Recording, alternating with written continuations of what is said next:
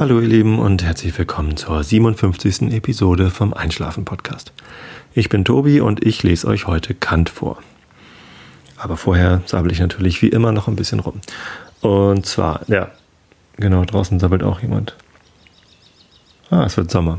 So langsam ist es wieder hell draußen, wenn ich vorlese. Ich habe ja erst im Herbst angefangen. Ich kenne das eigentlich nur im Dunkeln vorzulesen. Ja, ähm, aber draußen die Vögel, die quietschen noch rum. Es ist noch ein bisschen hell.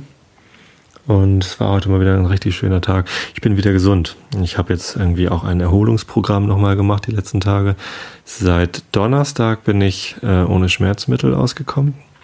Vorher konnte ich nicht sprechen, ohne Schmerzmittel zu nehmen.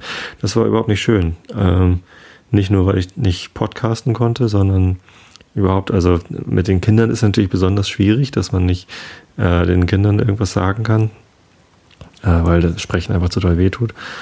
Aber auch ansonsten, also wenn man nicht sprechen kann, das ist schon irgendwie eine ziemlich starke Behinderung. Und das war nicht schön. Ich bin sehr froh, dass ich damit durch bin.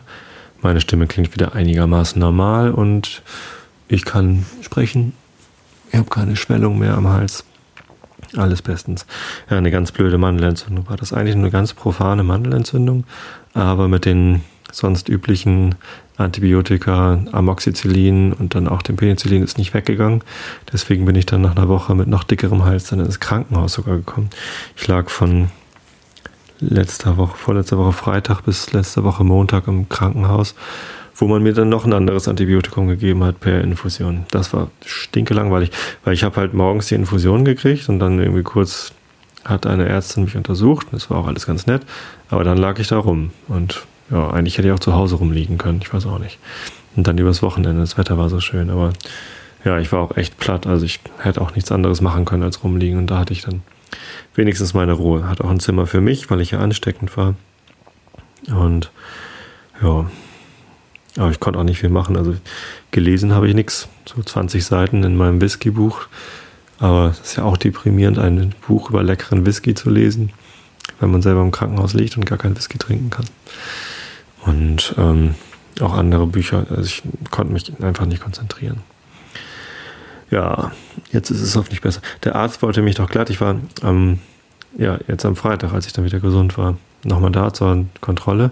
Und dann meinte, no, dann schreibe ich sie mal noch eine Woche krank, äh, damit sie sich erholen können. Und ich so, nee, ganz bestimmt nicht.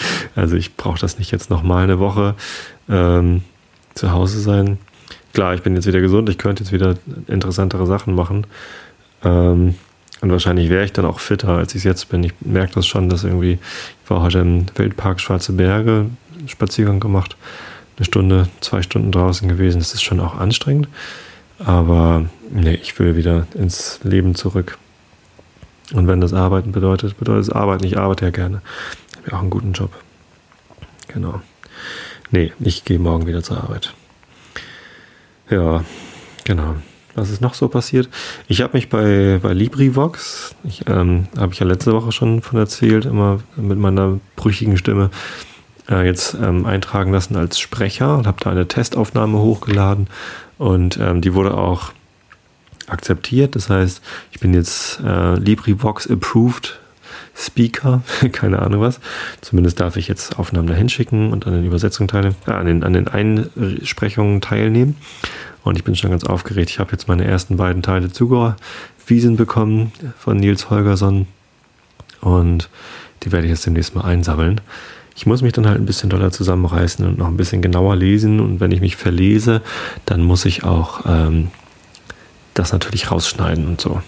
Ich hoffe, ich kriege das trotzdem einigermaßen hin. Dann kann ich denen helfen, das Nils Holgersson Hörbuch schneller fertig zu kriegen. Und ähm, ihr habt auch was davon. Aber ihr werdet auch weiterhin noch ähm, Nils Holgersson Einschlaf-Episoden bekommen, äh, die dann eben von anderen Leuten vorgelesen sind. Aber ich gehe da ja weiterhin der Reihenfolge nach vor. Ja. Was gibt's noch? Ich hatte am Mittwoch übrigens einen, nee, am Donnerstag, am Donnerstag einen einschläfenden Podcast der Woche eingestellt, schon der dritte jetzt, nach Raumzeit und äh, dem der gesprochenen Wikipedia ist am letzten Donnerstag äh, Zencast, Zencast zum äh, einschläfenden Podcast der Woche gewählt worden von mir, einstimmig, mit einer Stimme. Und ähm, das muss ich fast noch mal ein bisschen revidieren. Also ich kann zwar sehr gut dazu einschlafen, aber man muss den, äh, den Timer so setzen, dass es auf jeden Fall äh, nach einer halben Stunde oder so ausgeht. Ich habe das mal laufen lassen und irgendwann fangen die an, om zu machen oder so. Und da bin ich doch glatt wieder aufgewacht letztens. Also Zencast äh, ist sehr schön zum Einschlafen, aber man muss den, den Einschlafzeitpunkt auch richtig setzen, weil irgendwann kommen komische Sachen. Ich hatte ja mal überlegt, ob ich im Einschlafen-Podcast am Ende vielleicht noch so einen Jingle reinspiele, wie ja, bei Schlaflos in München gibt es doch immer noch diese Spieluhr und die heulenden Wölfe. Aber ähm, ich glaube, das stört einfach beim, beim Einschlafen, oder? Wenn man eingeschlafen ist, dann will man nicht noch irgendwas hören. Das Gesabbel von der Stimme ist okay und dann muss es aber einfach irgendwann aufhören. Oder wie seht ihr das? Schickt mir doch mal bitte E-Mails oder schreibt auf meine Facebook-Seite. Würde mich interessieren. Oder, ja genau, Flatter, das wollte ich auch noch erzählen. Äh, wer mir positives Feedback geben will, der ist ja herzlich eingeladen, meinen Flatter-Button zu drücken. Und es sind sogar, äh, ich habe in letzter Zeit gar nicht so häufig geguckt, es sind jetzt mehr geworden. Ich habe neun Flatters schon. Freut mich ganz doll. Vielen Dank für die Flatters. Ähm, ich hatte irgendwie, das, das letzte Mal geguckt habe, nur drei. Also so langsam scheint das Fahrt aufzunehmen. Würde mich freuen, wenn das noch mehr wird. Es muss ja nicht gleich so viel sein wie bei Tim Pritlove der hat jetzt gerade geschrieben, äh, Flatter, das System, wer das noch nicht kennt, das ist äh, so ein, so ein Micropayment-System. Man registriert sich auf flatter.com, äh, zahlt da ein bisschen Geld ein über PayPal oder Kreditkarte und ähm, sagt dann, ich möchte einen bestimmten Betrag, 5 Euro im Monat habe ich eingestellt, möchte ich gerne flattern. Das heißt, äh, wenn ich auf einen guten Artikel oder einen guten Podcast äh, im Internet stoße, dann möchte ich dem eine Anerkennung, einen Dank hinterlassen, so ein Trinkgeld oder ja, einfach so ein Thumbs up in, in Geldform dalassen. Das ist dann nicht viel Geld, weil 5 Euro im Monat äh, bezahle ich und je nachdem, wie oft ich auf Flatter-Buttons klicke, äh, da wird dann halt das Geld aufgeteilt und den, den entsprechenden Produzenten dann zugeteilt. Und der Tim Pritlove, der hat also sehr erfolgreiche Podcasts, eben nicht nur Raumzeit, sondern auch äh, ja, was macht er alles? The Lunatic Fringe und ähm, Not Safe for Work macht er doch auch, oder? Oder sind das andere Jungs? Ja, zumindest, also größtenteils nicht so einschlafensgerechte Podcasts, muss ich mal hier anmäkeln, lieber Tim. Meistens machst du zu verrückte Sachen. Raumzeit ist sehr gut zum Einschlafen, aber na, die anderen vielleicht eher nicht so. Chaos Radio natürlich. Chaos Radio Express ist auch von Tim Pritloff. Da kann man eigentlich auch ganz gut zu einschlafen. Ja. Naja, zumindest hat er äh, schon ziemlich viele Flatters. Es geht in die Tausende. Ähm, für die, für die gesamte Podcasts, auch die einzelnen Episoden kriegen ziemlich viele Flatters. Und er hat jetzt halt einen Blogartikel geschrieben, nach einem Jahr Flatter äh, sind seine Einnahmen, also er spricht halt, ich, ich kann es euch sagen, ich habe bisher mit Flatter irgendwie zwei Euro verdient. Das ist äh, nichts, womit ich mich ernähren könnte oder gar meine Familie oder so. Es ist einfach eine nette Aufmerksamkeit. Vielleicht ein bisschen mehr wert als einen Thumbs Up bei, bei Facebook. Ähm, aber der Tim Pritlove, der hat ähm, tatsächlich ständig steigende Einnahmen über das ganze Jahr hinweg gehabt und er hat jetzt im letzten Monat 2000 Euro Umsatz gemacht. 2000 Euro nur durch Flatter.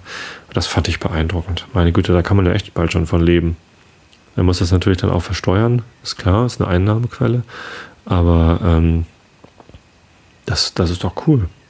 Und wenn das noch weiter steigt und das, der, der, der Trend geht hoch, dann also herzlichen Glückwunsch, Tim Pütlaff. Ähm, das, ist ein, das ist ein echt toller Erfolg, ähm, so viel Geld mit Flatter zu verdienen, weil das sind ja freiwillige ähm, Trinkgelder, die die Leute da lassen, weil denen gefällt, was er macht.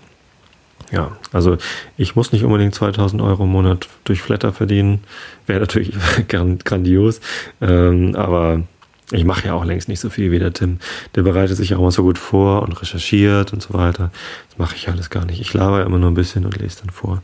Insofern ist das schon okay, dass der ganz viel verdient. Und ich freue mich trotzdem über jeden einzelnen Flatter und über jede E-Mail und über jeden äh, Fan auf Facebook. Und wenn ihr ähm, was machen wollt, was vielleicht kein Geld kostet, aber mir trotzdem was bringt, dann ähm, teilt doch den Link auf Facebook zum Einschlafen-Podcast oder schickt den per E-Mail an eure Freunde oder so. Das würde mir auch helfen, würde mir auch eine große Freude sein. Genau. Mittlerweile haben wir ähm, über 200 regelmäßige Hörer im Einschlafen-Podcast. Begrüße nochmal alle, die neu dazugekommen sind. Ähm, das ist auch eine ganz gute Steigerungsrate. Noch vor einem Monat waren es 100 Abonnenten, jetzt sind es schon über 200. Mal gucken, wie es weitergeht. So, und jetzt habe ich auch genug erzählt. Ich hoffe, ihr seid alle schön müde geworden. Jetzt lese ich euch Kant vor. Wir sind in, in der Kritik der reinen Vernunft bei der transzendentalen Analytik auf Seite ähm, Ausgabe B, Auflage B, Seite 129. Die Deduktion der reinen Verstandesbegriffe, zweiter Abschnitt. Also Augen zu und zugehört. Transzendentale Deduktion der reinen Verstandesbegriffe, Paragraph 15. Von der Möglichkeit einer Verbindung überhaupt.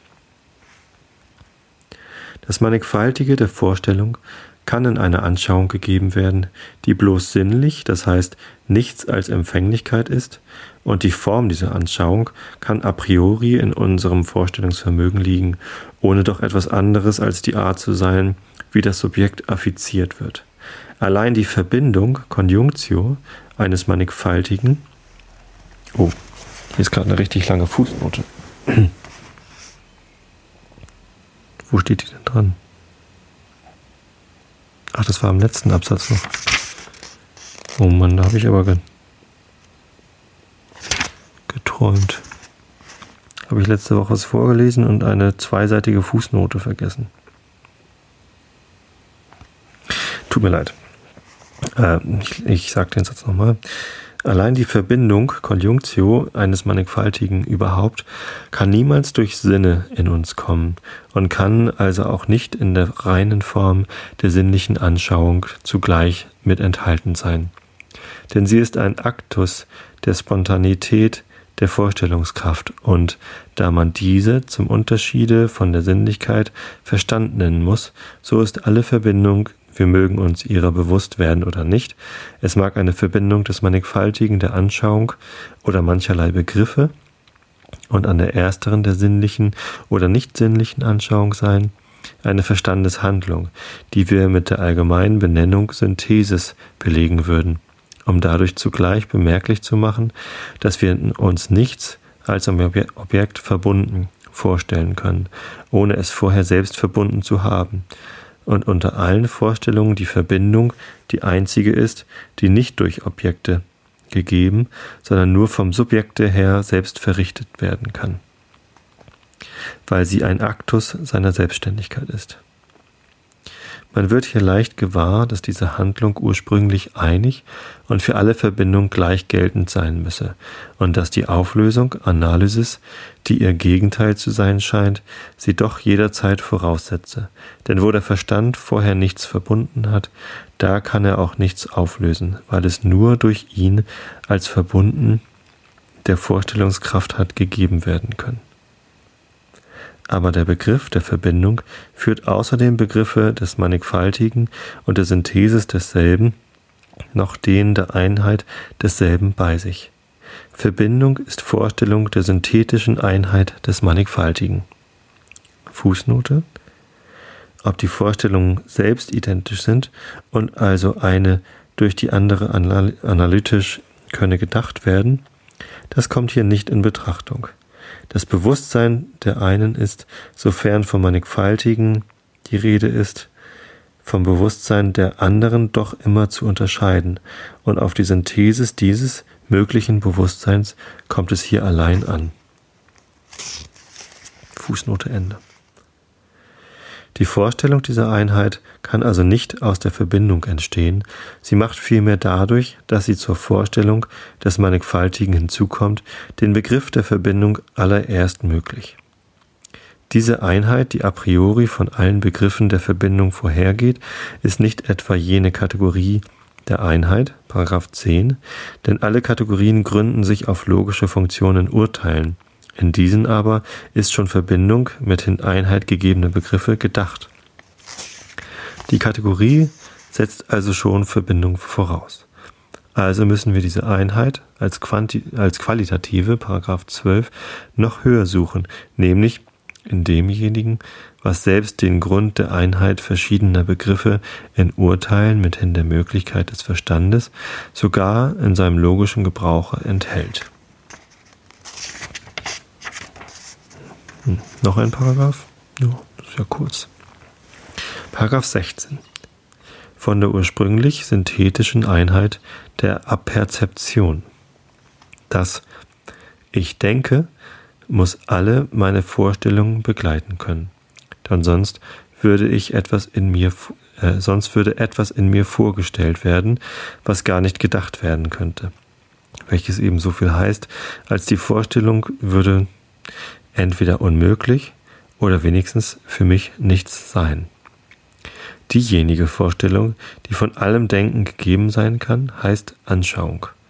Also hat alles Mannigfaltige der Anschauung eine notwendige Beziehung auf das Ich denke, in demselben Subjekt, darin dieses Mannigfaltige angetroffen wird. Diese Vorstellung aber ist ein Aktus der Spontaneität, das heißt, sie kann nicht als sie kann nicht als zur Sinnlichkeit gehörig angesehen werden. Ich nenne sie die reine Aperzeption, um sie von der empirischen zu unterscheiden, oder auch die ursprüngliche Aperzeption, weil sie dasjenige Selbstbewusstsein ist, was, indem es die Vorstellung Ich denke hervorbringt, die alle andere muss begleiten können und in allem Bewusstsein ein und dasselbe ist, von keiner weiter begleitet werden kann. Ich nenne auch die Einheit derselben, die transzendentale Einheit des Selbstbewusstseins, um die Möglichkeit der Erkenntnis a priori aus ihr zu bezeichnen. Denn die mannigfaltigen Vorstellungen, die in einer gewissen Anschauung gegeben werden, würden nicht insgesamt meine Vorstellung sein, wenn sie nicht insgesamt zu einem Selbstbewusstsein gehörten, das heißt als meine Vorstellung, ob ich mich ihrer gleich nicht als solcher bewusst bin, müssen sie doch der Bedingung notwendig gemäß sein, unter der sie allein in einem allgemeinen Selbstbewusstsein zusammenstehen können, weil sie sonst nicht durchgängig mir angehören würden. Aus dieser ursprünglichen Verbindung lässt sich vieles folgern, nämlich diese durchgängige, durchgängige Identität der Aperzeption eines in der Anschauung gegebenen Mannigfaltigen enthält eine Synthesis der Vorstellung und ist nur durch das Bewusstsein dieser Synthesis möglich. Denn das empirische Bewusstsein, welches verschiedene Vorstellungen begleitet, ist an sich zerstreut und ohne Beziehung auf die Identität des Subjekts. Diese Beziehung geschieht also dadurch noch nicht, dass ich jede Vorstellung mit Bewusstsein begleite, sondern dass ich eine zu der anderen hinzusetze und mir der Synthesis derselben bewusst bin. Also nur dadurch, dass ich ein mannigfaltiges gegebener Vorstellungen in einem Bewusstsein verbinden kann, ist es möglich, dass ich mir die Identität des Bewusstseins in diesen Vorstellungen selbst vorstelle, das heißt, die analytische Einheit der Aperzeption ist nur unter der Voraussetzung irgendeiner synthetischen möglich. Fußnote. Die analytische Einheit des Bewusstseins hängt allen gemeinsamen Begriffen als solchen an. Zum Beispiel, wenn ich mir rot überhaupt denke, so stelle ich mir dadurch eine Beschaffenheit vor, die als Merkmal irgendworan angetroffen oder mit anderen Vorstellungen verbunden sein kann also nur vermöge einer vorausgedachten möglichen synthetischen Einheit, kann ich mir die analytische vorstellen. Eine Vorstellung, die als verschiedenen gemein gedacht werden soll. Ein Mofa. Zum Beispiel. Ähm,